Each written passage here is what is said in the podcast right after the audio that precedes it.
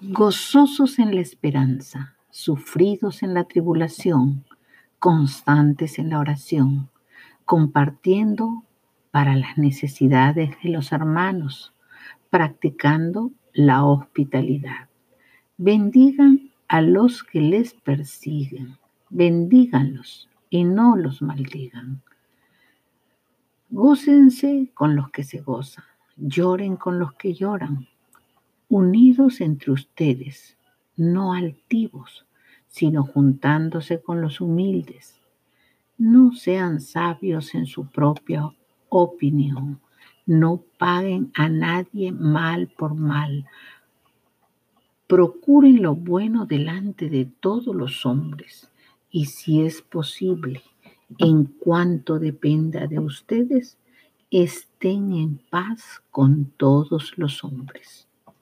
No se vengan ustedes mismos, sino dejen lugar a la ira de Dios, porque escrito está, mía es la venganza, yo pagaré, dice el Señor. Así que si tu enemigo tiene hambre, dale de comer. Y si tiene sed, dale de beber, porque haciendo esto harás que se avergüence de su conducta. No te dejes vencer por el mal. Al contrario, vence el mal con el bien.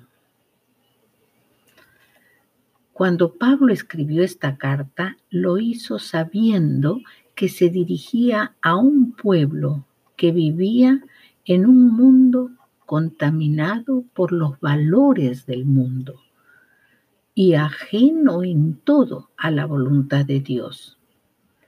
Así que haciendo énfasis en los valores que Dios exalta, resume su enseñanza en la ley del amor al prójimo, recordándoles el ejemplo de Jesucristo, quien por amor a nosotros y por amor a su Padre vivió en este mundo para morir. Amén.